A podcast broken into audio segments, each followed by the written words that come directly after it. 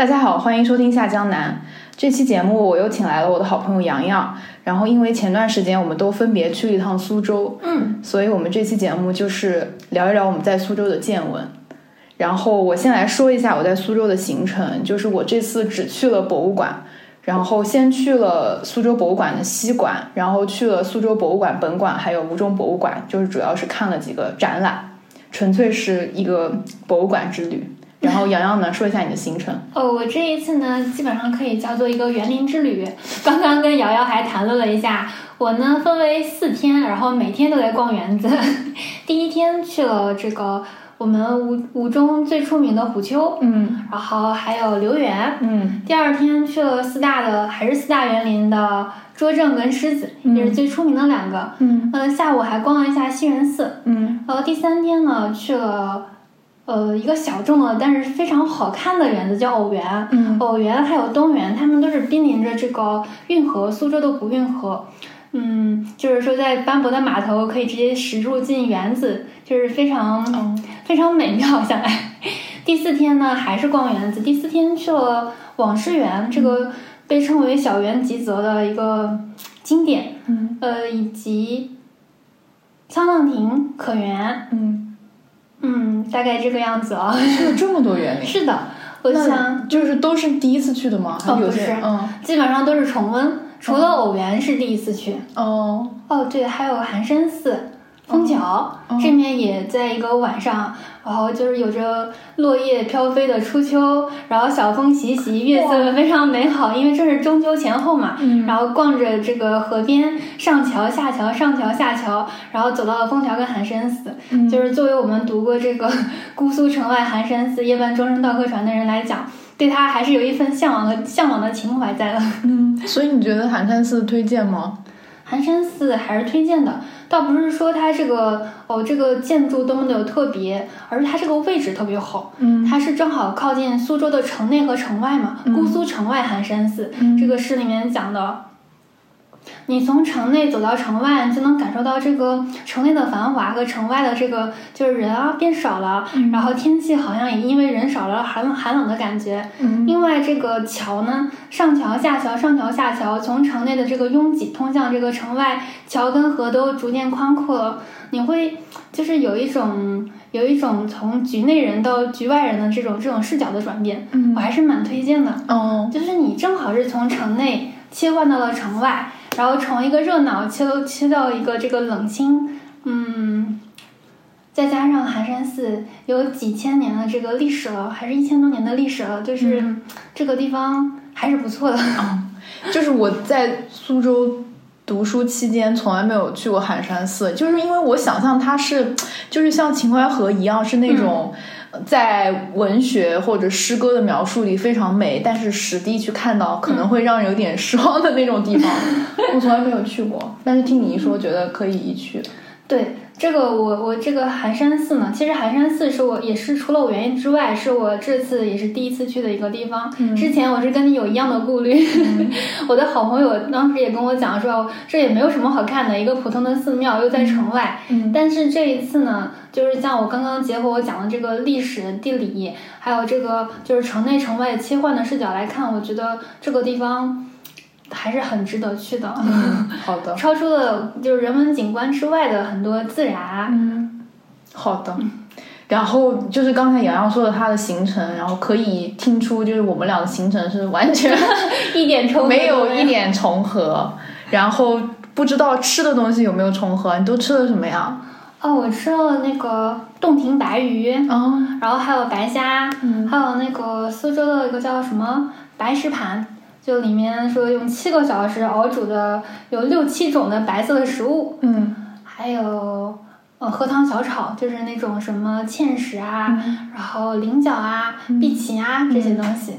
嗯，嗯我都 你也没有吃吗？没有吃，那煎包生煎你总吃了吧？没有，嗯，苏我这个式面呢？没有。来，我们吃的吃的也毫无重合。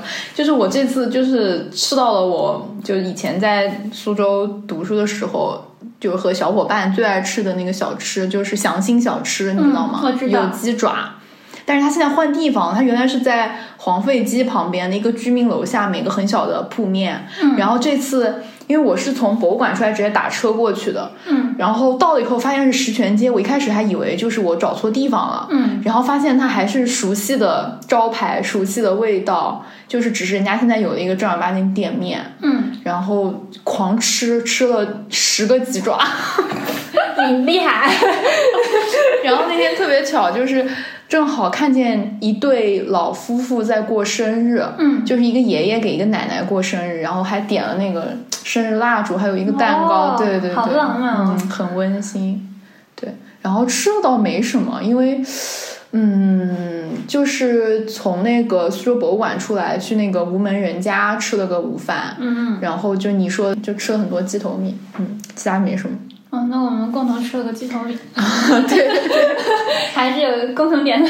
对，然后嗯，那我就先说我对就这几个博物馆的一个印象。嗯然后其实苏博应该也要之前是去过的，但是新的老馆对、嗯老馆是去过，就是西馆没有去过。对，然后我也是，其实我很很多年前就是从就知道有西馆这个动议的时候就开始关注这个地方，然后等到它正式开馆之后也是。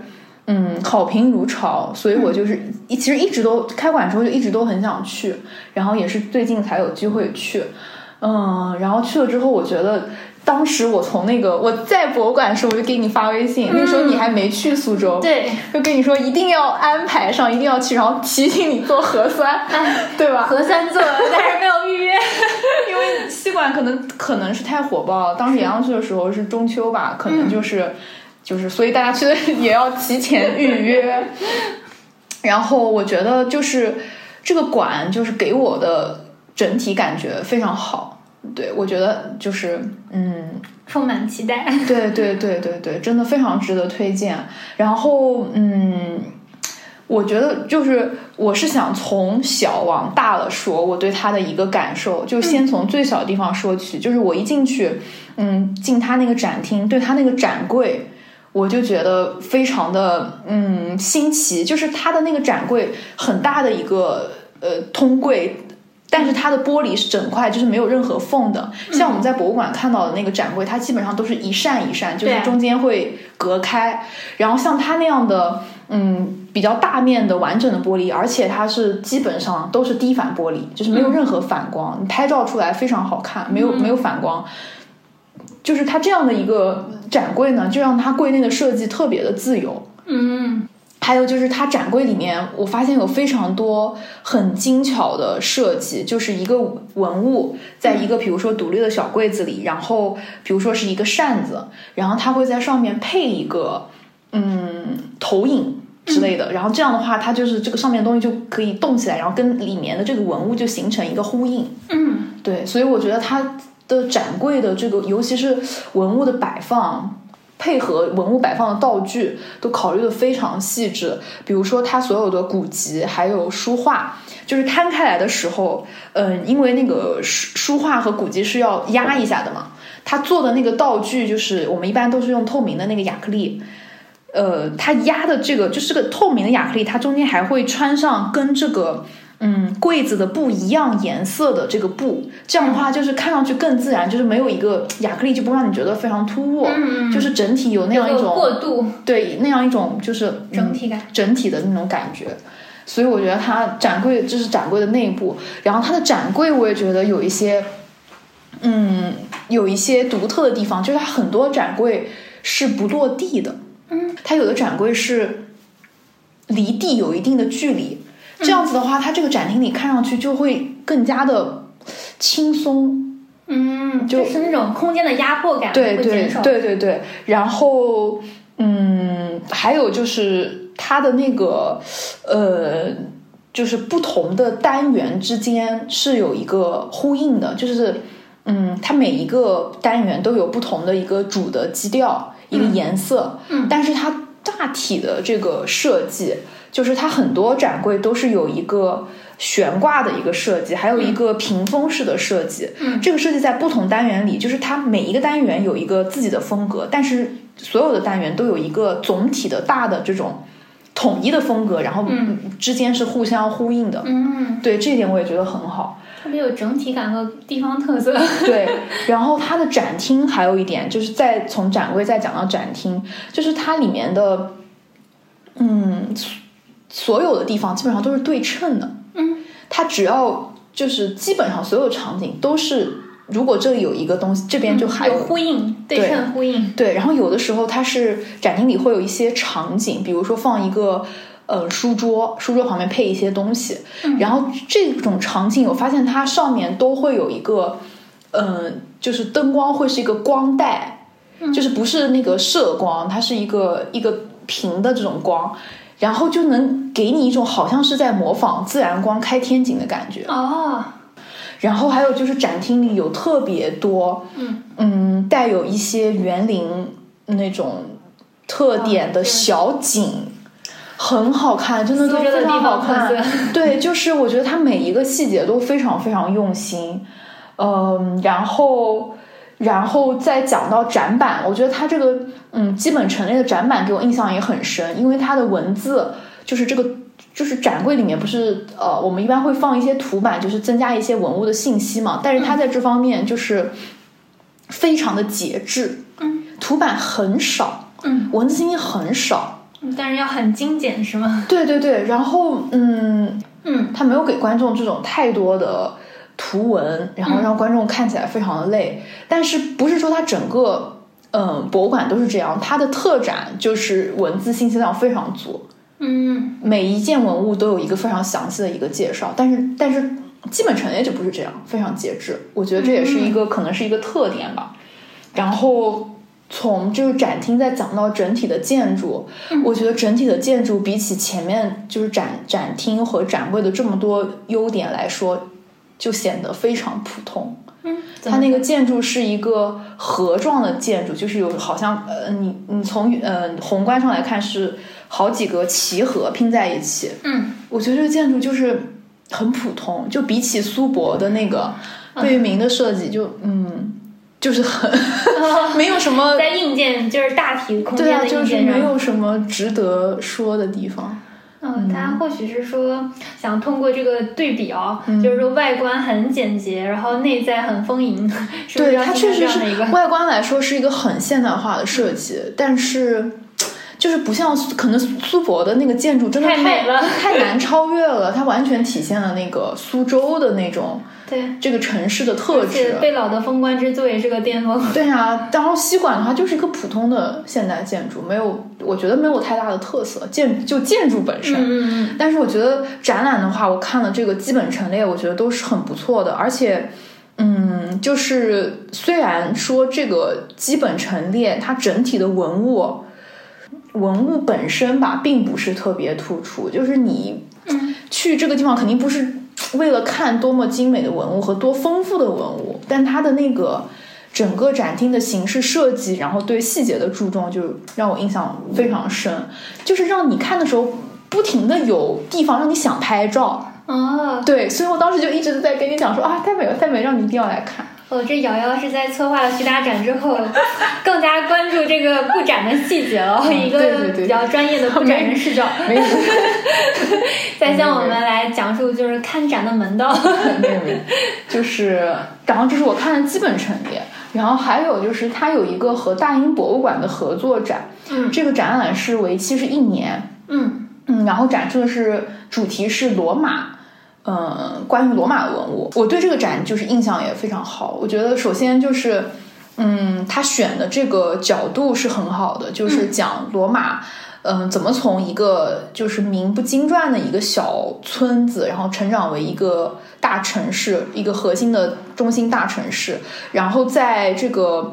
嗯，这个罗马帝国之内的很多不同的种族，他们是怎么怎么共处的？嗯，还有就是这个大英博物馆提供的这些文物都是非常精品的，有很多这种大理石的这种石像，我觉得这个是需要很大成本的。它从就是光这个运输，你知道吧？就是我觉得还是很用心的这个展览，然后文物的解说也非常到位。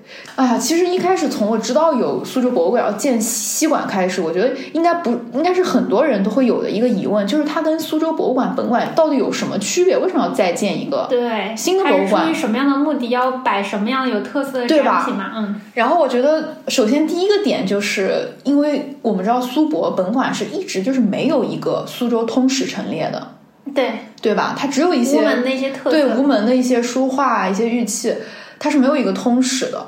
还有一点就是，嗯，看这个苏州博物馆这个西馆和大英博物馆的合作，应该来说在国内是首次尝试的这样一种形式吧。反正其他博物馆是没有见到，因为它这个展览这个厅就是他们两个馆合作的厅，每一年都会有一个换展，一展就是展期就是一年。嗯，所以他们就是有这样一个比较深度的合作，不是说只是一个临展几个月这样子。苏博的资源就是 就是非常好，在对全国所以也是领先的。所以我觉得它的定位可能就非常高，就是把嗯这个西馆定位为就是展示，甚至就是有国带有国际交流这样一种定位在里面，就是嗯很很高。是的，是的，我我我觉得蛮赞成你这个分析的。对，然后这是我对苏博西馆的一个印象。嗯，然后的话就是在苏博，我本来是想看一个叫“美人姓董”的特展，但是我去的时候已经关了，所以没有看到。对，就是美人嗯，对。然后我下午去了那个吴中博物馆，嗯，它现在已经改名叫吴文化博物馆。你是不是还没去过？没有去过，但我之前也见别人打卡了，说非常的美丽。对那个馆是以美丽著称的。对，那个馆也是，就是 我我这次去是第三次去，嗯然后我一个下午就看了两个特展，嗯看得非常累，而且都是国际展，嗯，一个是精品太多了，是吗？一个是叫文明的样子，嗯欧亚什么文明什么欧亚大陆文物展，还有一个是呃，也是一个意大利的一个一个一个外展，嗯，然后这两个展都是就是信息量特别大，文物很多，然后因为它它又是一个异域文明，所以你如果想要一点那个知识背景。就是如果你想要认真看的话，你得一件一件看，然后每一件都看它的说明，嗯。看着就很累。然后还好我我正好在展厅里，就是嗯碰到一个志愿者，嗯。然后那个志愿者就是讲的特别好，然后讲的非常细致。嗯，他先带我们看了那个文明的样子，然后讲完之后，他说他还会讲另外一个展，然后旁边就是他当时、哇他旁边当时已经围了很多观众，就我们一跟他一路就对就听了很就是一路都跟着他，然后他那个队伍就是不断扩大，不断有人加入。然后他说我还会讲另外一个展，然后旁边人嗯旁边的观众就很赞说啊眼。走啊走啊，再去下一个。然后就听他讲了两个展，然后那天特别巧也是，就是我在展厅里正好就是遇到他们那个是叫伊利亚什么特那个展览的嗯开幕式，嗯，呃，叫伊伊特鲁里亚人。哦哦，他们是罗马的一个，不是罗马，就意大利的一个呃民族，就是很早的一个民族，然后最后是就是相当于被罗马征服，就这个民族就是消融在了这个罗罗马人里。然后当时特别巧，就是看到他们开幕式，然后馆长啊，包括意大利，就是他们借的是嗯一个城市博物，嗯、就是意大利的一个城市这个博物馆的这这些这批文物嘛。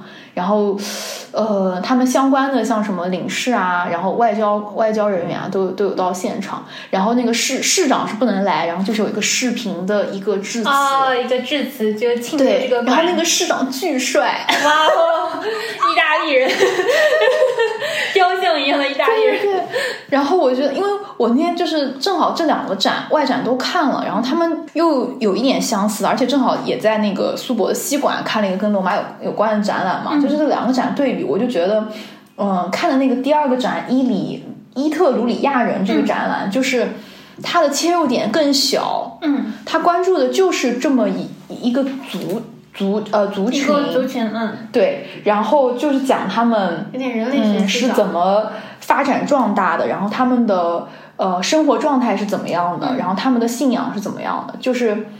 嗯，相比于来说，我觉得《文明的样子》这个展就是题目实在是太宏大了。嗯它是欧亚大陆文明，就是它每一个单元，呃，都有一个地图。就比如说，呃，伊朗就是嗯，它这个就是怎么这这几个文明这个国家怎么变化，怎么就是这样一个过程这。个冲突融合，对，但是就是每一个单元对我来说都是一个，都可以成为一个展览，就是、嗯啊，我一下子就是对我来说信息量太我大，终于理解你讲的精疲力尽了。就是对看到最后真的很累，嗯，就是我有会有点脑子里就是容容纳不了对这么多，但是我觉得确实，我觉得看了就就是就是苏州这三个展览，我觉得都很不错，就是所以我我也强烈推荐大家去看，对好，我一定要找个机会，马上再去看一看，对 弥补一下我的遗憾。对。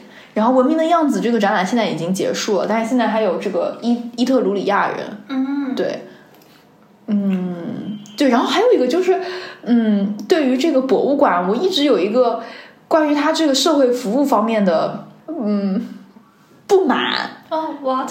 就是，嗯，他们为什么对于在博物馆里吃东西有这么大的限制？因为你看，我们去逛博物馆，就是会饿，会累，对补充能源。就是你，你肯定在里面要待超过一半天的时间，然后它里面又没有吃东西的地方，嗯，你你在展厅外面，也就是有的时候就想吃点零食什么的，就会有人来阻止你。不管是在苏博西馆还是在吴中博物馆，都是这样。我觉得他们特别严苛，就是吃点东西怎么了？就是 其实我在各大博物馆里都偷吃过东西，就是这样子，偷偷的塞个鸡蛋，塞个蛋糕，塞个饼干，我觉得这也无伤大 因为雅。真的饿，真的很没有体力了。对，我记得当就是在苏博的时候，呃，因为就是苏博同时又看了一个特展，叫《汉代文明的四张面孔》，这展览也非常非常好。当时也是遇到一个非常好的志愿者讲解员，嗯就是跟着他走了很久，他不讲完我就不能离开，但是我已经很饿，我跟着他的时候真的非常饿，然后他讲完之后我就已经。就是不行了，然后就赶紧掏出一点吃的，坐在外面想，哦、赶紧要吃一口，不然要晕了。然后就有保安过来说，嗯，这里不准吃东西，什么什么。啊，对，我就后来我就说，我其实我是能理解他，就因为现在博物馆里各个地方都有摄像头嘛，就是如果领导看见，嗯、他就是有人吃东西，他又不阻止，可能会扣他钱或者怎么样，我就我完全能理解作为他的工作。我当时想，那我找一个没有摄像头的地方吧，然后就 对，躲在厕所门口。然后结果还是被人阻止，我无处不在的摄像头和摄像头一样的人，我真的很饿，我觉得，我觉得太严格了，就嗯就是隔空抱抱你。对，所以我就是就是我的一点抱怨，我觉得嗯，我觉得这个有点不太人性化。我觉得博物馆的这个服务和人性化，嗯，像注重卫生、注重管理，我们也能理解。但是你要给我们一个方便的区域，让我们对啊给自己增加点能源。对呀、嗯，这个真的可以跟他们苏州的就相关文旅 管理人员进行一个。就这么一个小问题，其他的体验都是满分，我觉得非常好，对，就是非常就是非常美的一个博物馆，各个方面都是非非常就是非常美，对，其实嗯，有的时候真的蛮羡慕苏州人的，他们这一方。呃，虽然说他们在江苏省哦，也不是省会，但是他们这个 这个方方面面的资源，真的是还有视角啊，发展趋势都是在江苏省非常排在前列的。对，我觉得他们去做这些事情，不管是说，呃，苏博西馆的这个和大英博物馆的合作，还是呃吴中博物馆、嗯作为一个区级的博物馆去引进这样的外展，我觉得就说明他们有这样一种国际化的比较对比较的对对对对对，嗯是的，是的，是的，就是站得很高，对，其实像刚刚瑶瑶讲到这个苏州博物馆，其实对苏州博物馆本馆呢，我还有一点点小补充。嗯像瑶瑶讲说，她在分析为什么要建个西馆哦，嗯说是不是要拓展一下本馆的功能。嗯你像苏州博物馆老本馆，我们知道它是由两部分组成的，一部分是这个贝老的封官之作，就是那个世界上好多游客都要过来参观；另外一个就是太平天国时期的忠王李秀成他的王府忠王府。嗯忠王府呢，是其实本身就是一个非常典型的一个就是这个 园林形式，嗯，对，然后它它估计是要这个要就是这个土本就是本土化，就是展示说我们这个江南江南一个就是半是衙门半是园林的这样子的一个一个活的一个范例吧。嗯它本身也是一个博物馆，嗯它就因此就除了地方特色的展示之外，没有别的了。嗯然后本馆呢，它又以吴门特色的书画嗯进行展览。嗯那像我比较想给他们打 call 的是，他们每年就是本馆会搞一个跟吴门有特色的这样的一个展览，每年不同。对，系列，对对对，另外他们还会给一个活人进行打 call，、比如今年好像这两年就是黄永玉的展览，嗯。嗯、就是那个我这岁的画家。次去的时候，嗯我看的是木心的展览，哦在本馆。对对，木心的画，嗯，就是因为我们都知道木心的诗嘛，但是很少看到木心的画。对。对对对对对，所以就是苏博他，你看我还记得他之前还搞过冯骥才，冯骥才也在苏州博物馆的本馆做过义卖，嗯然后他义卖完了还要就是把他这个卖画的钱捐给本土的乡贤，嗯就是说比如说温呃就是范成这个就是写《咏柳》的那个人叫什么贺知章，哦，好像是就是贺知章的纪念词，嗯。他就卖了画之后呢，就把这个钱然后用用用于地方的这个文化历史事业的保护。嗯。我觉得苏博这一点也特别好，在全国的这个各大各大大小小的博物馆当中，我觉得他一个是为自己本土的画家进行一个这个历史性的陈列，嗯。然后另外一个就是跟这个活着的一些就是文化名人哦，就是把他们的展览实时的就是公布给大众，这样子。我觉得也是苏博做的非常好的一个地方，给我们提供了一个平台和视角。对对，我才想起来，我刚才补充错了，木星不是活着的，但是我觉得那展览也挺好的。是的，是的，对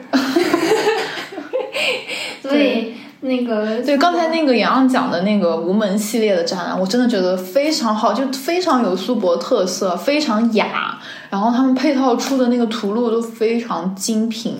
有的时候我们是赞美苏博，就是说苏博的文苏博的文创哦，布展的细节又美又雅对又精致。对，精致。我们说它可能跟日本，就是说日本的这个相关的这个服务啊，那个工艺啊，有所有所相似，就是、就是非常认可它的这个对做工的匠心。是的，是的，对对对。然后我这次去苏博还看到，我之前就是出国之前不是推过一个文创，就是文征明手植紫藤的一个、一个茶600年呃，对，嗯是茶叶还是什么？我忘了，反正一个相关的文创。嗯但是我之前去过那么多次苏博，我这一次去才第一次看到那个文征明手植摆在哪里。它其实，在中王府，嗯，对，不在那个苏博的庭院里面。啊，是的，是的，对对对，我第一次那看到。个对，在在中王府的那个对馆。嗯，其实文征明的手植藤哦，紫藤在苏州其实不止那一处，哦，是吗？那个拙政园附近也有，哦然后苏州还有一个园子叫艺圃。嗯，哦，我去过，艺圃，我去过。艺圃里面好像也有一个文征明的儿子手植的，就是紫藤，哦，所以就在在那前前后后，苏州的各大大大小小的名园里头，都有长达五六百年的，就是 比较他为什么。到处在苏州到处种植紫藤啊？哎，因为就像你刚刚跟我讲的瞻园，它有一个文人名士的活动圈，嗯，在当时的苏州也一样，哦就是各大这个像申时行哦等等这些这些名官。嗯，富家大户，他们有他们的一个社交圈子，不管是他们活着的家眷哦，还是他们呃，就是他们在关的时候的家眷，或者是他们退休之后回家，就是这个天天喝酒赋诗嗯的时候的这个社交圈子，嗯都会延请当时的时下的名流，嗯过来玩，嗯那就是你给我赋个诗，我给你栽个花，哦我今天种个菊花，明天你种个紫藤，哦，我懂了，嗯就是作为一种就是文人雅士之间交往的一种哎，点缀。对对对，我给你提个名，你写了个诗，嗯我给你画个画，我给你插个图，对对就是这样子对对，所以当时在这个这个就是相关的名媛。就是当时的名媛才能变成，有可能变成我们今天还能看到的名媛，嗯在这里面都有他们这些名人的痕迹。嗯对。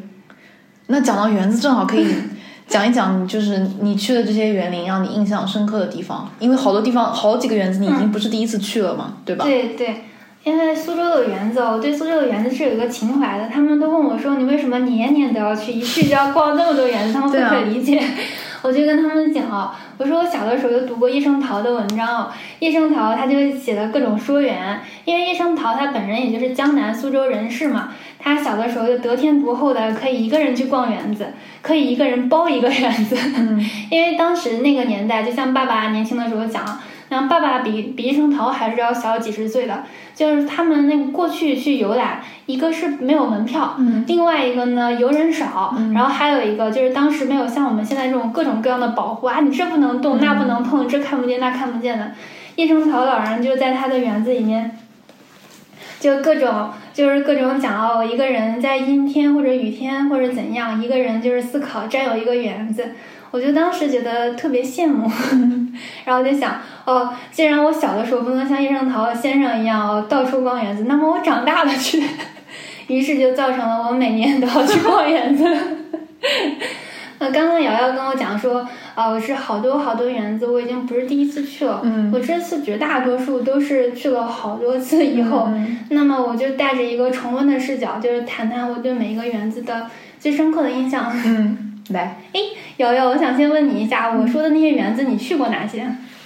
嗯，好像就网师园没有去过，还有偶园没有去过，嗯嗯然后，嗯，西园寺算园林吗？嗯，西园寺算园也有园林是吧？对对，而且非常漂亮。我一直想去西园寺，但西园寺我也没去过。嗯，其他我应该大部分都去过吧？哦，拙政园我没去过。哦，你竟然四大之首 你对，竟然没有去过拙政园。对，每次去苏州就是想说要不要去拙政，最后都因为别的比它更重要的地方要去，就放弃了。你看，你看，拙政园会嗯 对你记一刀。门票太贵了。是苏州园林的门票普遍都不算太便宜，嗯除了特别小的园子，像那个偶园啊、艺圃啊、环秀啊，才十块到十五嗯，块。环秀很好，我去过。哦，是的，里面有那个葛玉良的叠的假山，嗯，它的真迹。那好了，我们看来我们的园林是有重叠的，我们可以变成交谈的形式。一个人太无聊了。对。呃，好啊，从哪个讲起？那就从虎丘吧。我的第一站虎丘，其实我这次去苏州短短四天哦，我虎丘去了两次。哦，是吗？嗯，你猜猜为什么？那我先问问你，你对虎丘还有什么印象？虎丘婚纱城，我只有这个印象。还有吗？我我只去过一次虎丘，就是我大一的时候，我们学校做活动，嗯，然后在里面去搞什么民乐演奏，然后跟老师一起去，我在里面根本就没有逛，在里面工作，那是我唯一一次去虎丘。嗯然后第二个印象就是大家买婚纱都要去虎丘，其他一概不知。嗯，这样子啊。对，而且虎丘在我心中也是那种就是属于嗯名就是名胜富妻名盛名难副的那种景点。哦、就是你的跟韩你印象中的寒山寺对一样的。对对对，虎丘而且太远了，离市区。对，像虎丘跟寒山寺，它俩的问题都是离市区非常的远。嗯，嗯，哦，所以你刚才说去了两次，为什么？我猜一下，嗯，你来猜猜。你是想就是不同时间都去吗？就是白天跟晚上不同风景？no，因为之前虎丘的白天跟晚上我就全都玩过了。嗯，那是为什么？嗯，第一天去吧是有一点小原因，是我去照相了。嗯。就是从它虎丘里面，虎丘的这个虎丘吧，你觉得它有点盛名难副，其实它蛮名副其实的。嗯，是吗？嗯，它首先它是一个千年古刹，嗯。千年古刹里面还有像什么万人石哦，嗯。还有什么那个吴那个越王吴越王，就是他们当时埋建、埋建了越王勾践，他们当时埋建，嗯。就是说什么呃几万把剑，当时都都葬都葬在了这个埋剑池。嗯，这个就在他那个埋剑池跟千人石那个附近，是我呃，就是走了这么多，就是这么多这些年，就是从十八岁以后这么多年可以走走遍，就是好多好多地方玩，里面能谈得上最古色古香的地方之一了。哦，是吗？对，评价很高。是的，嗯在苏州有两处可以可以，就是目前我所玩过的地方、有两处可以这样称得上，一处是虎丘，另外一处就是沧浪亭。哦这两个地方就是看得上一个字古，嗯就是古意很足。嗯嗯，然后它里面的那个呃虎丘塔，嗯虎丘的这个塔叫叫灵岩塔还是叫什么塔来着？嗯这个塔不是被称为东方的这个那个那个皮萨斜塔，嗯 这个塔也是一个完全的真迹。嗯嗯，另外就是虎丘这个地方，它真的非常的大，嗯它它是一个像是虎丘叫叫虎丘，还有一个就是一个山，就是它自己大概承包的一个小山。嗯我第一天去的话，走的，因为很多人都反映哦，进了虎丘之后他们玩不完，嗯就是因为它大。嗯我第一天去的是走的虎丘的盆景园，嗯，虎丘的盆景园跟像江南的园林一般都会有一个盆景园，对，因为像金陵派啊，或者这个吴吴吴派啊，或者扬州扬州派啊，他们都是有各种各种对这个这个盆景的一种审美，包括盆景，包括石头，包括树。嗯呃，像虎丘这面的盆景园，它跟所有的盆景园不太一样。虎丘因为有山，嗯它是真的一个山，它它的盆景园就是高高低低、错错落落的。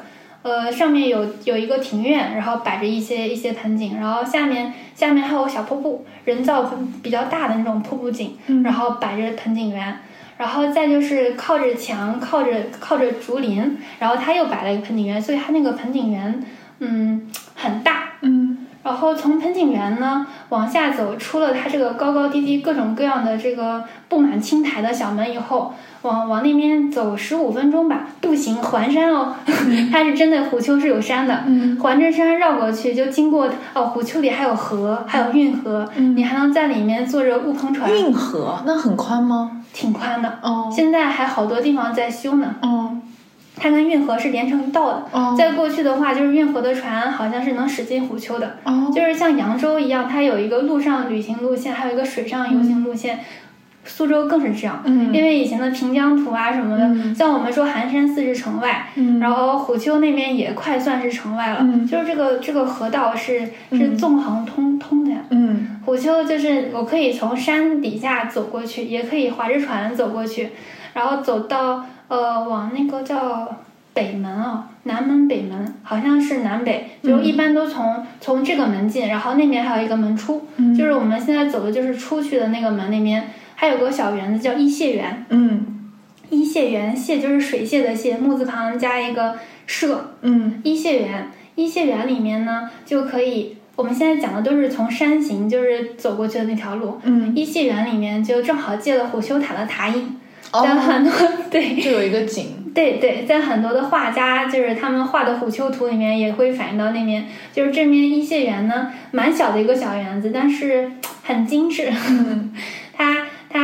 它呃有一个比较大的一个荷塘，嗯。荷塘就是里面上面有一些亭台楼阁、水榭，正好回头看向虎丘。嗯。因为人站在离虎丘的虎丘塔越近的地方，你越觉得哦，好像周围看不见别的景啊，就能看见苏州城，嗯。或者看见山下，但是你看不见虎丘塔。嗯。那么在一谢园里面，正好是你可以看山、看塔，一个局外人的视角嗯。再回头看，但你就离它很近，嗯。你随时可以走到那个山门，再上去那个寺庙，再去看那个塔。哦，这个地方是，如果大家要去游虎丘，一定不要忘了一谢园。嗯 嗯，一谢园哦，一谢园里面还有一个比较好玩的，我要跟大家补充的是，它有一个凤头鸭。嗯凤头鸭是在宋徽宗的画里面出现过，这个鸭子是白色的，然后它的头呢长得像孔雀的那个冠子一样，嗯是所以叫凤头。嗯它有三只凤头鸭，嗯嗯，它可能这个小鸭子平时不是多接客，但是真的是饲养员、动物饲养员还有这个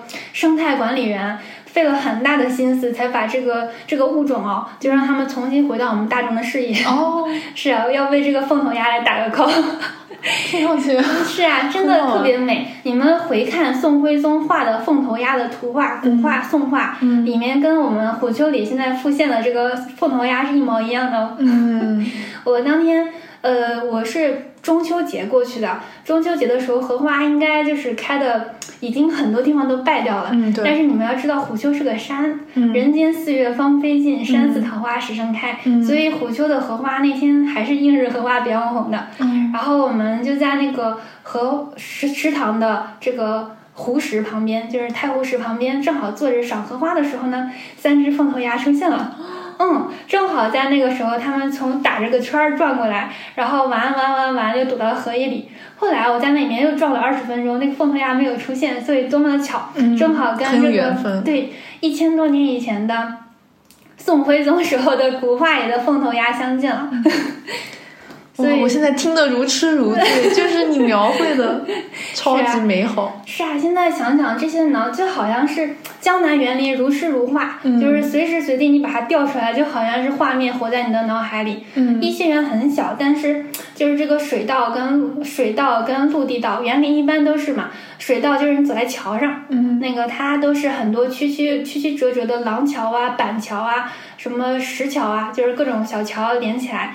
然后另外就是说在岸上，岸上你也可以转一圈。嗯我现在想一想，黟县园那么小，嗯但是呃，无论是这个湖石假山啊，还是它这个廊桥啊，还是还是说它这个池塘边上的荷花，嗯，现在想一想都好像还在脑很。美好 是吗？对复复刻，对，然后再从这个这个我们在讲上山上到虎丘的虎丘的，就是回到虎丘塔这面，这面就是山上的这条道，就是我们历来所有去虎丘的人都要走的这条道。这条道呢，嗯，必经之路。对必经之路，但是我感觉就是大家有的时候就是都会都会忽视了忽视了蛮多东西的，就比如说我觉得最有古意的那个埋剑池，嗯。呃，埋剑池旁边有个亭子，就是这个埋剑池呢，像瑶瑶刚才提到这个天窗，天窗其实埋剑池这个上面，它它有几个视角可以看这个池子。首先，首先是从这个千人石，就你一上来就是必经之道嘛，就是从这面的正山门上去，这个黄墙的正山门上去，直接走上去。是一个像爬，因为它是个小山，你爬上去，然后你现在就能看到面前全是巨大的千人石。这个千人石过去说，因为它是个寺庙嘛，过去有一个老法师，他在那儿讲法，就是众就是千人哦，就是说形容听众非常多，就坐在这个石头上讲法。然后这个埋剑池呢，旁边有一个石头，现在也立在那里，叫点头石。嗯据说，呃，这个法师在讲的特别好的时候，这个石头点头了。哦嗯，然后从这个石头过去呢，就是我说的那个埋埋剑池的这个主池了。这个地方就是我讲的最有古意的地方。然后旁边上面有一个石亭子，这是一个埋剑池。那个地方好像叫什么？呃，叫什么云影啊，什么松风啊，寒风啊。就是说，就是这个寒风吹过来，然后云彩的影子也倒倒过去，就是那种那种非常苍古的感觉。嗯站在这个地方呢，它江南的园林里头的假山堆叠呢，尤其讲究就是说，一个非常小的地方呢，就营造出来一种让你感觉对对高对对对对非常高，对对对对 对，又非常深，就你觉得哦，你站在这里，它那个气势都让你觉得很害怕。对对对 是，嗯这个地方就是完全营造出来这种感觉，因为别的地方呢，它虽然是个山，但是没有那么高的一个地方。然后我们都知道空穴来风，它这个地方两边是两个陡峭的山壁，中间横着一个石板桥。哦，这个地方就形成了一个巨大的一个空谷。这个风真的是嗖嗖嗖吹过来，哪怕是很很热的夏天，这个地方水又深，山又高，然后。嗯，又有水，又有水，又有又有高山，又有寒风，它比较阴凉，嗯就会让你觉得哦，这个地方好像你进到了深山老、嗯深山洞穴里面谷，就是这个深谷当中。呃，然后这是你从这个这个洞穴的正面来看它，然后呢，古人最妙的地方是你现在还没有进到寺庙呢，寺庙让你爬上去，从从右侧爬上去，你要经过这个石亭，石亭在你的右手边，你再上去就是讲到我们说两山谷之间夹着一个桥，石桥，这个石桥才是通向这个虎丘塔的必经之路。嗯。那么，那么我们现在就站在这个这个桥上了吧？这个桥上它有一个天井，就是我刚才跟你强强调这个天井，这个天井可是一个真的井，嗯。这个井现在是被用铁丝这样拦下去的。嗯。其实如果它没有拦，真的很怕的，嗯。因为下面就好像是万丈深渊，哦。真的非常深。嗯。当时这个春秋时候埋剑，就是埋剑池，埋剑池就就埋在这个地方了。嗯呃，你走在这儿，你往下看，你会觉得真的好害怕呀。嗯这就是 古人就是这个用心用心所在了。嗯那么好，我们现在从这个地方往下再看这个埋剑池哦，这个视角又不同了。你就又能感受到这个，你刚刚是一个仰观的视角，你在想上面有多高，下面有多深。现在我站在一个高处了，我在想象下面有多深，嗯就是给你提供了一个不同的视角。嗯所谓曲径通幽，你终于害怕的走过了这个桥，嗯好像哦，它这个前面有一个山门，就是说你从这个亭子到这个桥之间，就是说说你到这个地方就忘掉了尘俗，入此门即解脱。嗯 嗯，就是好像你下面就是一个俗世，上面就是一个这个从俗世通往一个嗯解脱处、智慧处。嗯 啊，所以你看下面那个深渊跟那个天井，我猜想哦，它应该还是有所深意的。嗯你当你通过了这个这个 这样子的一个地方之后，你终于踏进了虎丘寺的这个虎丘塔。嗯哦，嗯就是前面有一个漫长的铺垫，对对对吧这个漫长做好一个准备，然后对吧？对对对，也是就是最有古意的一个地方。这个东西，嗯，是真的颇具匠心，就是非常值得玩味的。就是刚刚我在前面不是沉吟了片刻吗？我说这个地方不知道怎么讲，因为很多人他们走到这个地方就略略一过了，但是你细细思考，这个里面就是你真的玩味的话，嗯，因为虎丘它毕竟是一个寺，江南苏州又是一个多么繁华、嗯有文化的一个地方。嗯，对，嗯，好，关于虎丘的话，哦，对，虎丘我还要还要给大家讲一个夜花园。就刚刚瑶瑶不是说猜测我去过夜间嘛？嗯我是之前真的去过夜间，因为在这个夜间啊，像张岱，就是明代有一个文人叫张岱，他经常写笔记嘛。嗯，夜航船，嗯，对，他还他这个人平生还特别喜欢游历，他写了很多很多的游记。在虎丘的话，他记录过一个虎丘曲会，就是八月十五。因为上次我去也是八月十五，之前我夜游花园也是八月十五。嗯，刚刚我们不停的讲这个千人石哦，呃，八月十五虎丘有一个曲会，大家如果好奇的话，在网上一搜，能搜到特别多的资料。虎丘曲会，因为嗯，在江南，我们知道江南有个曲艺，在明代中叶以后就非常流行，叫昆曲嘛。嗯，对，嗯，就是就是方言，大家以为它是方言，其实它也不是方言，但是跟苏州话蛮相近的，在苏州就非常的盛行。在过去几百年间，就是明清几百年间，虎丘是八月十五举办曲会的，那个也就是我们所谓的夜游夜花园，就是那个我们之前提到的千人石，大家观众和唱曲的人都坐在千人石上。呃，张岱记录的很有趣，说最开始啊、就像那个下里巴人一样，就是说大家都过来唱了，分的时间段不同。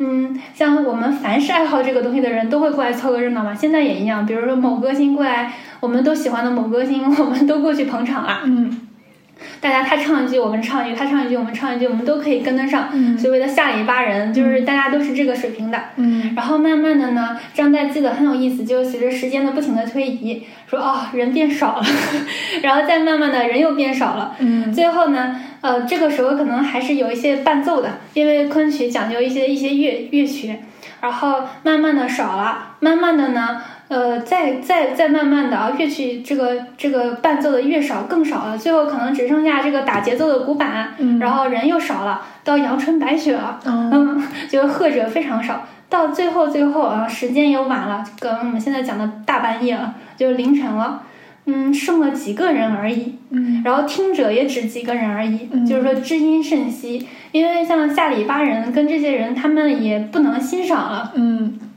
最后怎么样呢？我们说，呃，古代对乐曲的和演唱的评论有个叫“丝不如竹，竹不如肉”，就是竹丝不如什么肉，肉嗯，肉是什么？肉就是人的嘴。哦，嗯，这个说法呢，就是现在怎么理解是有很多种说法的，但我们此处就用一个最通俗的说法，就是他们认为说这个弦乐器不如管乐器，嗯就是丝嘛，嗯然后管乐器就是竹，嗯然后竹不如肉，就是说最好听的可能是要人唱出来的。那胡秋曲会最后几个人哦，他们就是这个坐在这儿干唱，就叫清唱。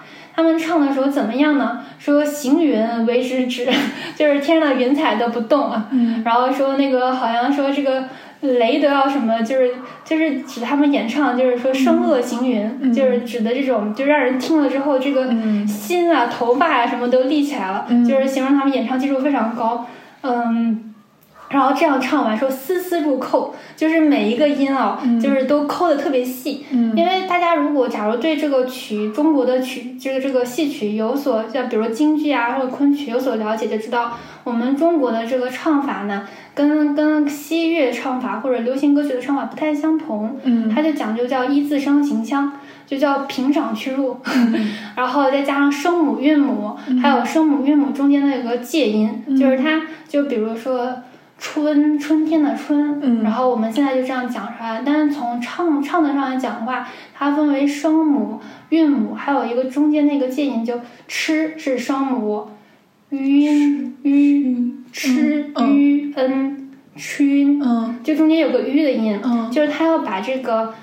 音就是它，就是每一个声音，它都要抠得非常的细，再加上这个声调，就最后的人，他们就是把这个每一个字、每一个音，然后像瑶瑶刚才讲布展非常讲究这个过渡，说中间啊不可能就是有一个把两个柜子分隔，才让人觉得不爽。嗯他们也是，他们的这个所有的唱法呢，轻重得宜，过渡自然，嗯，就是高手中的高手。哇，您好专业啊！就是音韵学的知识都来了。是呀，我不是学文科的吗？对，古代汉语学的，嗯。然后这个就是，所以这个虎丘曲会在张岱的记载当中，你想张岱是一个明晚期的人，对，他那个时候呢，虎丘曲会已经是一个颇为盛世了。嗯其实不止在苏州，在在在像南京啊也有，嗯但是苏州的这个地方是就是历来最为人称道的嘛。嗯，因为张岱的记载确实反映了明明中晚期到到到就是其实直至近代吧，嗯嗯，就是这个流行了几百年的虎丘曲会，也就是虎丘夜游夜花园的这个一个盛世。只是今天，其实呃，苏州市政府也在每年定期的搞虎丘曲会，但是搞得怎么样呢？嗯，跟记载指定有所差异。然后时代的变化呢，就是也很考验策展人吧，就是这个策划、这个活动、活动策划人，嗯还有这个参与者的水平，嗯还是不错的。大家如果有机会，可以去感受一下。然后，呃，现实是一方面，历史的记载是另外一方面。就是我们在这个游览当中，可以通过游览去感受古今不同时空的，就是你对它的一个综合的一个理解。那他们唱的还是昆曲吗？还是昆曲，哦比如像我去年啊，我去年就去了去玩那边了。他去年那个策展跟前年又不太同。我知道前年前年就是我们感受的比较古代的那种形式，就大家都坐在千人石上，嗯你坐在那儿，我坐在这儿，你是唱你是演唱的，就是你是比较专业的，我是那个过来主要来听着玩儿的。嗯我跟你距离很近，我们都坐在一个平台上，这种感觉就蛮好的。然后主办方给大家都发了小灯笼，因为毕竟是夜间嘛，夜间灯光是很好看的。嗯然后再加上我们每个人就是拿着一个小灯笼啊，或者拿着一些比较好的点心，毕竟是中秋节嘛，这种感觉就好像蛮接近于古代的这种这种对等的感觉哦。嗯但是我去的那一年呢，他那个策展人的这个视角，他的想法就不太一样，他就搞成了我们现在的这种央视新闻直播的感觉。我们虽然都在千人石上，千人石它下面全是巨大的石头，就是我们可以坐得下，但它呢把舞台和那个池座，就类似于我们现在舞台的池座，就是是千人石上，就跟它最近的地方嘛。然后我们在在山坡上，就山坡上有巨大的平台，有亭子什么的，我们在二级二二级的台子上面坐着。嗯我们虽然在现场，但是呢，就感觉好像在看新闻直播，因为我们跟演员有了一定的距离，他还搞了一个哦，幕布。就是观众是观众，演员是演员，对对对对对但是如果按照之前的古代那种做法，大家都是融为融在一起的。对对对，这种感觉会更让大家更亲密、更无间一点的。哦 所以我觉得去年的这个这个这个想法呢，呃，一个是这个地方，一个是这个座位的布置，再一个是其实戏曲唱腔啊，它不应该用话筒。之前大家坐在一起，指定不会有话筒的。你想唱戏的那些人，他们那个嗓子从小童子功非常高的，其实一嗓子喊出去，甚至于我在山底还能听见。嗯那他去年就是他们竟然用了麦克，嗯。所以当他们演员也很为难，如果喊高了吧，我们的耳朵就震掉了；嗯，但是如果喊低了的话，这个麦克又那个气势出不来。是的，是的，所以这一点就是也是因为这个东西在磨合当中嘛，就是每年举办人都应该学习去年的经验。嗯。嗯嗯，嗯，你这样一说，确实昆曲跟园林就是好配啊。因为昆曲吧，它就是诞生，就是它、啊就像文人的圈子诞生了很多诗酒佳话一样，嗯它就是在特定环境里的对特定的对产物。对对对对，嗯，它跟昆曲跟园林，其实你们徐达的展园林里面，其实也可以可以布上一点。你像后来明代不是复社嘛，嗯。像那个写阮大铖，嗯。就是写燕子街的那个阮大铖，那、嗯他当时就是行家里手哎，就这些人，他们的他们当时我记得那个。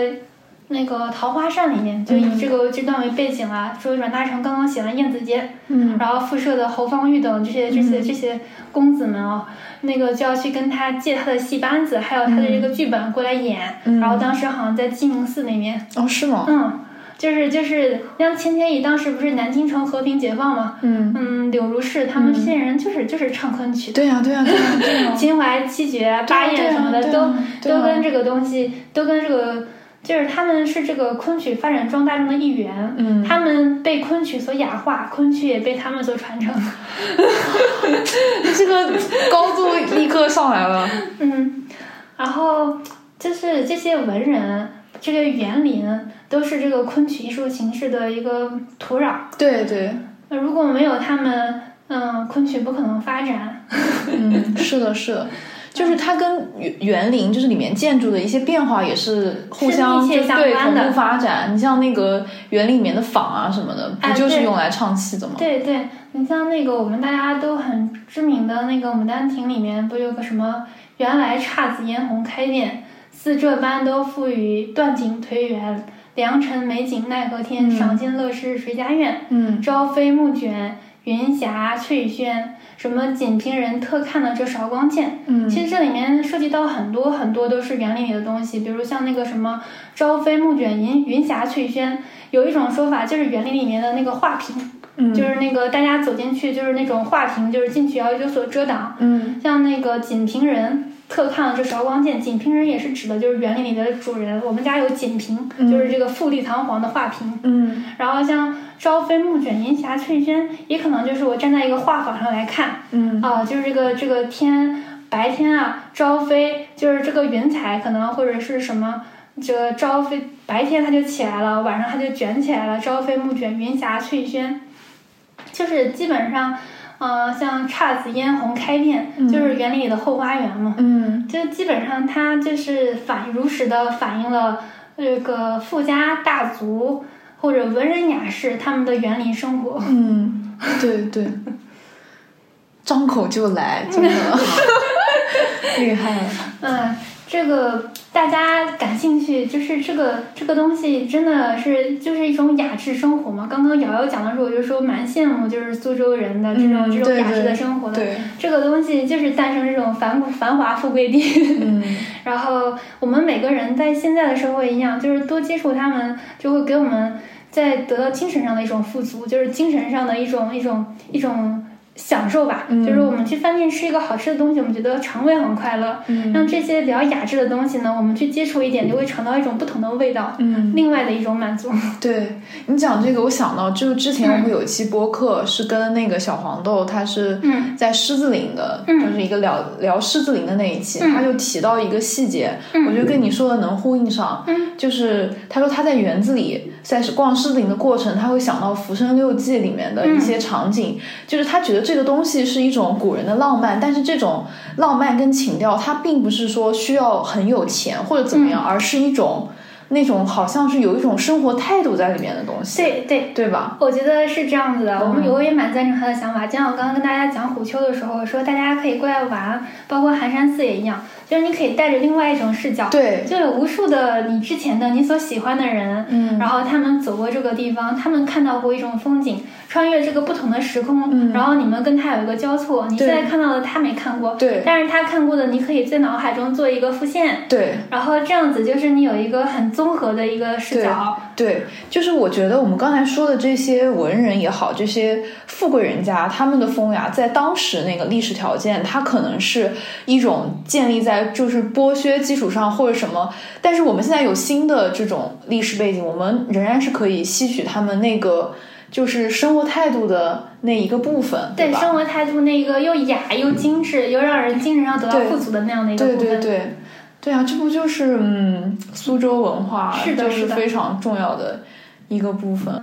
美好的园林历史跟我们在博物馆里看到的所有的美好的物件一样，它们背后其实全都是血与泪。嗯所以，对于这个历史，或者对于每一件文物，包括对于园林，我对于园林就是始终把它们作为一个活着的最伟大的一个艺术品来欣赏，就跟园林里你看到那些镇馆之宝一样。嗯嗯，每一件瓷器啊，每一件青铜器啊，或者每一件书画作品，当你全方位的看到了它背后的这个这一段辛酸的历史、光荣的历史之后，你对他就是这种敬畏之心，你是油然而生的。而且你每一次会为又走进他而感到由衷的从内到外的觉得我有多大的福分跟幸运，才能 就是跟古人。走进他们的心血之地，就是当时。当时这个园林，它始终其实是社会上很少数的精英能享受到的东西。我们今天在这样的一个社会，是何其荣幸！就是说，我们都有一个平等的机会哦，能享受到就是当时的嗯最精品的东西，对对对，而且背后凝结的是不知道多少代人的心血。对对，就是。作为一个出于一个就是历史的立场，我要补充一下，这个心血里面也是劳动人民的血汗，对吧？当然，其实我们刚才讲到这种很多很雅的事情，我觉得它背后真的是，嗯，就是哪怕是这种富贵人家，他们平常的一些宴请、一些呃舞乐，后面都是一种徭役。对，就是呃，就是明代的时候是有这种官方的这种。歌呃五乐制度的，嗯，然后因为它有一些官方活动需要这种礼乐嘛，对，但是其实很多官员他是违反规则去私下去征用他们，僭越，对，僭越，对对对，他们其实对于这些乐工来说，它就是额外的一种徭役，就是一种被剥削。对，所以后来江南的园林包括昆曲为什么没落了？就是游民入侵，就是清代尤其到雍正爷的时候，就是大量的裁剪。嗯，呃，就是比如说戏班子，或者像你讲的这个五乐制度，他们就全都已经不符合规范了。嗯，那个时候江南的园林就在清代的时候，包括你讲的瞻园，就是都在清初、清中叶就开始逐渐的全都全方位的没落。嗯，是的。嗯，好，那我们现在再来补充一个，其实现在江南四大园林。或者，嗯，更准确的讲叫苏州四大园林吧，包括哪几个？你你知道吗？我想小小考考你。这我知道，留园、拙政园、狮子林。嗯，还有一个呢？还有一个，刚刚你自己都提到过的。沧不对，沧亭太小了。真的是沧浪。哦，是吗？所以像沧浪亭跟虎丘。沧浪亭跟虎丘吧，这两个园子都是很容易被忽略的。嗯，他们两个还记得我最开始讲吗？他俩看得上谷子。嗯，是的。那像刚刚瑶瑶提到了这个浮生六记神父。嗯嗯，明代的神父浮生六记，呃，他他的这个园林背景就是沧浪亭，这个你知道的吗？对对对对对。呃，他当时那个神父和他的这个妻子叫芸娘，芸娘，嗯，他们两个就住在沧浪亭附近，嗯，沧浪亭这个亭子，我也跟大家强烈打 call，嗯，哦，特别好，我也超喜欢，我我沧浪亭是我唯一几个不多数就去过好几次的园林，嗯。嗯，像他当时那个园主叫苏顺清嘛，嗯，他他不是唯一的园主，他也是从那个吴越之前就是那些那些那些就是贵族手里买下来的园子，对。他说：“那个清风明月本无价，近水远山皆有情。”嗯，就是沧浪亭现在的那个亭子上也是写了这两句话。嗯，然后什么？他是花了四万五千钱还是多少钱把这个这个园子买下来的？沧浪亭呢？苏舜钦他是北宋的人，啊，所以说，呃，沧浪亭就是苏州园子里面最古的一个。嗯，这个地方哦。呃，我后来走，我走走了一条蛮好的路，我可以跟大家推荐一下。好好 好，也是我的一个师姐跟我讲的，我刚刚跟瑶瑶，对我跟瑶瑶提过的。嗯，他他我那个师姐是在网师园里面，然后我就从网师园步行到了沧浪亭，因为他们本来就很近，有更直线的路。但是我师姐给我推荐了一个就是水路。嗯，我们知道江南处处都是桥，处处都是水，然后有水的地方就有桥，然后有水的地方就能通到你想要的路。嗯，我当时从网师园出来呢，然后就就从右手边走走到乌鹊桥。嗯。然后从乌鹊桥再绕过来，呃，绕过来，呃，走，你就能看见，嗯，沧浪亭外面的运河，运河直接直直逼着沧浪亭的城，沧浪亭的这个园林的墙。嗯，沧浪亭不是号称有一百多扇窗，没有一扇窗是相通的。嗯，对对对。然后沧浪亭又有两条游览路线，一条就是我说从这个水路过来之后呢，嗯。哦，对，那个刚刚桥是先是银杏桥，然后乌鹊桥，乌鹊桥再那个再再过来。那沧浪亭的一个一个游览路线，一个游览路线就是这个就是这个运河边上，嗯，他直接跟着这个跟着这个园墙玩，园墙一路走过去。然后另外一条路线呢，就是在园墙内，园墙内呢，然后你可以绕着走，然后爬山。沧浪亭里面也是山的。嗯沧浪亭它这个地方特别好，也是因为有天然的山，就跟虎丘一样。嗯它天然的就是一个徒步，大家以后了解、呃、看看《浮生六记》，或者是那个看看沧浪亭的这个记载，就是它它是天然的有洼地。有运河，我说了，门外就是运河嘛，然后里面又天然的有山。但凡一个地方有山有水，那就是营建园林的最好的一个地方。所以苏舜钦他是得到了非常好的一块宝地。嗯呃，我们进到沧浪亭当中呢，嗯，一百零几扇花窗哦，它就是绕着这个小山，绕着这个小山围成一圈，高高低低，上上下下。然后你进门的左手边，你往前走，有一个有一个御碑亭，御碑亭旁边有一个叫什么什么什么什么什么明楼，嗯从这个明楼边上就有一个暗窗、嗯暗门，嗯你从这个门出去就是运河外边。哦然后运河外面，你沿着这个运河的这个花窗一路赏过来，就能看见对面的可园，哦然后前面就是这个蜿蜒的水道，再往前就是文庙。哦，我知道了，知道这条路就是？整整就是整那个，因为那一整个那条路都是苏州，就是对于苏州文化史来说非常重要的一条，对对对，就是一条挨着运河的水路，是的，是的，对吧？所以我就说，从网石园石泉街那边可以一路走过来，哦，然后对，石泉街上有好多好吃的，对嗯。然后刚刚我还忘了补充，就是那一道水路呢，就是彻头彻底的小桥流水人家。嗯然后那呃亭子里面就坐着说着吴侬软语的叔叔阿姨、大爷大妈，也可以跟他们聊天，他们普通普通话还都蛮好的，就是让你感受真正的园林。呃，沧浪亭里面。呃，它竹子是是非常有特色的，像什么黄杆乌补鸡竹啊，什么罗汉竹啊，什么斑竹啊、香妃竹啊，这些竹子，沧浪亭的竹子以品种之多，还有造型之雅著名。嗯然后就在这个竹子非常多的竹林当中呢，还有一个叫叫那个祭祀，就是类似于孔庙多少多少贤这种。嗯沧浪亭祭祀了苏州历代的历朝历代的这个贤贤人、嗯文化文化名人，嗯嗯，所以叫什么圣贤祠啊，类似这种。我我们进去之后，在我觉得沧浪亭这个地方，因为它比较有古意，这个地方还是可以去一看的。嗯另外，沧浪亭除了竹子以外，就是这个兰花特别、以兰花为最。嗯它这个每一个屋子里面都会，窗外是竹子，就是这个花窗，各种什么碎冰纹、梅花纹、万字纹、如意纹，就是每一扇窗子我们都号称它不太相同嘛。外面就是竹影斑斑，然后内饰呢就是一盆兰花，就单独的一盆名贵的兰花放在一个案几上。如果你要想取影，呃，早上、中午、下午。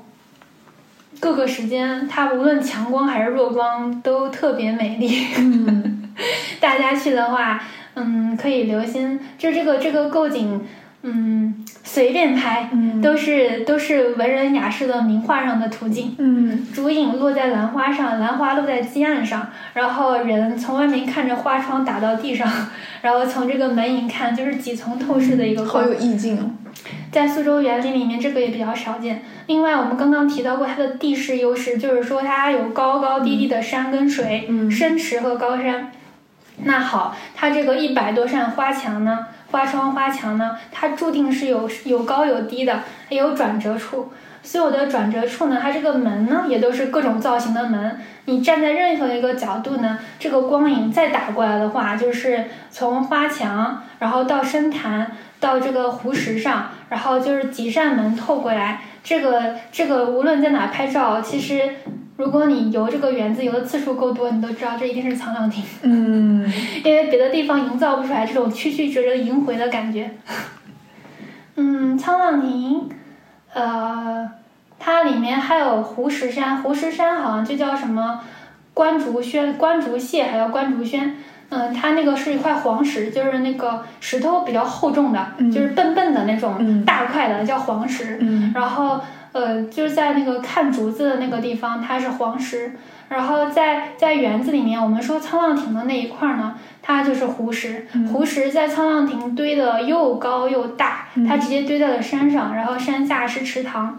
就是我们想象一下，园子最高处沧浪亭，然后沧浪亭下面就是曲曲折折、高高低低，上上下下，下面的洞能通到上面，上面的洞能通到下面，还有好多天井。它这里面的天井也很出名，就是在湖，就你一进门对着的那块湖石山上。呃，下面是可以爬的山洞。嗯我们经常逛园子或者瑶瑶在园子里面都知道，它那个山洞可以上上下下的。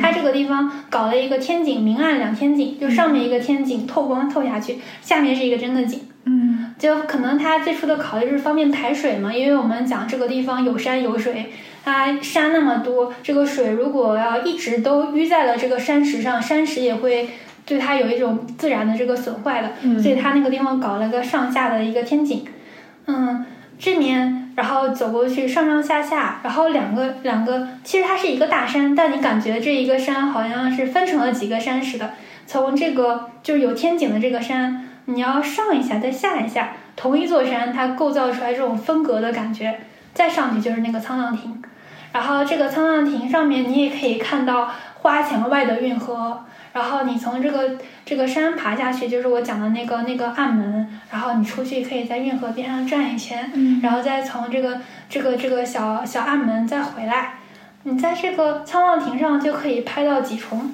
就是说呃城这个花墙内的风景。花墙外的风景，然后你站在花墙边，你还会有一个惊喜，就是所有的倒影都在窗户上。嗯呃，它周围因为全都是山和树，那个山跟树就是它一有个远景，就是因为它靠着运河嘛，这个景深还比较深，你就从这个不同的几层窗子里面，因为它但凡是一个小房间，它就必然有两扇窗，才可以构成一个立体的图形。这个几层窗户上那个光影，外面的树和里面的树都映在上面。当这个光在的时候，你就分不清到底哪里是真的原则，你在哪里？你在里面还是在外面？就有一种这种这种魔幻。这是这是太阳，我当天去的时候太阳光比较强的一天。我之前还去玩过，就是这个天比较阴的时候，天阴的时候又是另外一派不同的风景了。就是江南是是湿湿的，湿湿的时候你就能看到所有石头呈现出来的不同的颜色，还好像一些园子里面、屋子里面挂的青玉石，然后这些东西它就呈现出来另外的不同的一种光景。所以你不管在园林里面赶上什么样的天气，你都能玩的很开心。我记得之前我跟我好朋友去玩，他带着单反嘛，嗯，一百多扇窗子，然后窗子还层层的这个叠错着，就拍那个窗子上的雨滴，那个雨滴下来落下来，打在芭蕉上，或者打在竹子上，或者打在桂花松树上，就是满地。因为一到雨天有个好处，人特别少，嗯 就非常的幽静，然后就是那种你觉得好像你沉浸在了千年以前的这样子一个仓谷的一个地方，然后周围没有什么人，你就就是忘记了你嗯所带的很多身份，就像我们讲的虎丘，就是说你尽此即忘俗，就你忘记了那些东西，忘记了啊我有这么多压力，工作学习，就沉浸在这样一个非常美。到处都会让你审美疲劳的美好的地方。哇，我觉得我都听傻了。我之前都去的都是白去了。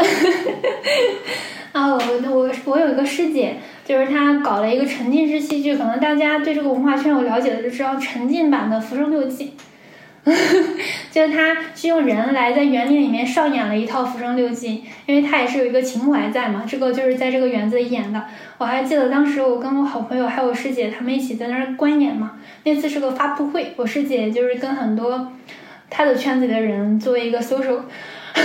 然后，但我们看到的是一个也是蛮高级版的一个演出。嗯，到了晚上，呃，我们在我们被从可园，就是像一个一个复古式的，就是有这个小小童子童女，就是打着灯笼就在前面给你引路，那、就是说戏要开始了，贵宾们进来吧。然后我们从那面，然后从可园那边，就是先像，就是说我们古代的时候，你要去别人家做客，就要先把你领到一个厅堂里。就是就是你要就是贵宾，就是你要先去这里面短坐一下，就是跟你交代一下我们今天接下来要做什么事情，然后给你给你拿上一些导引啊什么什么的。我们先被这个小童男童女引过去了，然后在那边给我们交代完今天晚上要有什么什么事情，然后晚上嘛，夜间打着灯笼，就曲曲折折的园林的小道，进到人家当时那个园就是客园，那个园林里面就是专门接待宾客的一个一个房间。好，然后我们进去了，先听听听听听，然后再曲曲折折的走出来，两边就是花影重重，就映在这个粉墙上，就你觉得哦，好像穿越了。然后再回来，好，再经过这个板桥，我说了，可园跟沧浪亭是对面嘛，嗯这边就相当于你先进人家的大门儿，先进去一下，然后回到沧浪亭去。好，我们进去了，马上好戏要开始了。这个时候呢，远处有笛声吹来，然后就是营造的那个雾气缭绕的那种、那种、那种特效，然后也飘出来了，你好像飘飘然。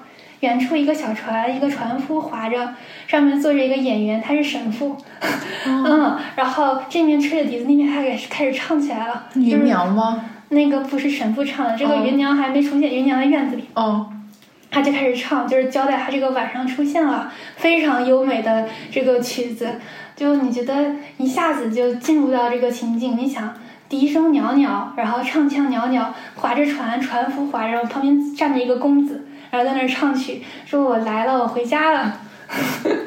然后这样子戏就开始了，然后他们就开始进来，然后这面就是两一个两个，就是就是《浮生六记》里面记载的，就是说两个两个像小仙一样的嘛，就是小小小仙人或者道人，就是开始导引，因为这是神父在芸娘死后，好像是他那个写的这个，就是春夏秋冬，就是记录他跟那个芸娘的一些故事嘛，就是说。